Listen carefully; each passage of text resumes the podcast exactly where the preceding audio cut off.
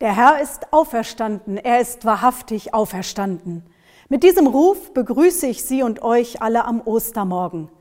Ostern ist das höchste Fest aller christlichen Kirchen.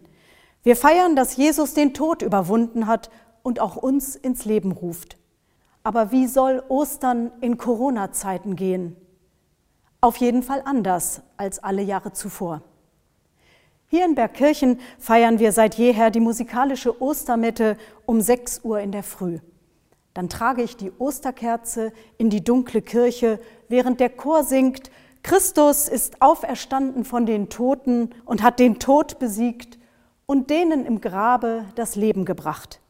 Dabei wird das Licht im ganzen Kirchenraum verteilt. Dieses Jahr bleiben mir die großen Worte im Halse stecken. Die Klagen und Bitten der Passionszeit sind mir stimmiger als der fröhliche Osterjubel. Auf ein Chorstück für die Ostermette hatte ich mich schon bei den Proben gefreut. Das Abendlied von Josef Reinberger. Bleib bei uns, denn es will Abend werden und der Tag hat sich geneiget. Ein Freund schickte mir mitten in der Zeit der Kontaktsperre ein kleines Video mit genau diesem Lied. Diese Geste und die Musik haben mich sehr berührt.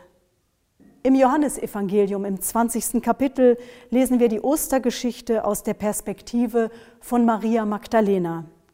Sie war alleine am Grab Jesu geblieben und weinte. Der Stein war weggerollt, der Leichnam Jesu fort. Mir fallen die erschütternden Bilder der letzten Wochen ein. Militärlastwagen in Italien, die die Särge mit Verstorbenen wegfahren. Kein Abschied nehmen für die Trauernden möglich.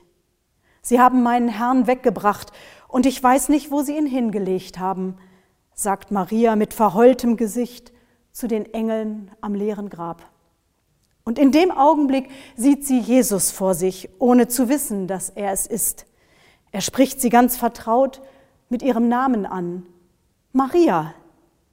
Da erkennt sie ihn. Sofort strömen alte Erinnerungen an die gemeinsame Zeit auf sie ein. Sie möchte ihn in den Arm nehmen und festhalten. Aber da weist er sie schroff zurück. Halte mich nicht fest, ich bin noch nicht zum Vater hinaufgestiegen. Maria ist sichtlich berührt von der Erscheinung Jesu, aber sie darf ihn nicht anfassen. Kontaktsperre, zwei Meter Abstand halten. Das haben wir gelernt in den letzten drei Wochen. Berühren und angerührt werden, ja, aber ohne direkten Kontakt. Schwer, aber es geht. Es geht so vieles nur anders als gewohnt. Ich bin jetzt schon gespannt, was wir im Rückblick auf Ostern 2020 später einmal sagen werden. Werden wir rückwärts staunen? über die vielen kleinen und großen Auferstehungen mitten im Leben, wo etwas möglich wurde, was sich vorher keine so vorstellen konnte. Ostern fängt heute an und geht morgen weiter, wo wir aufstehen für das Leben. Friede sei mit euch.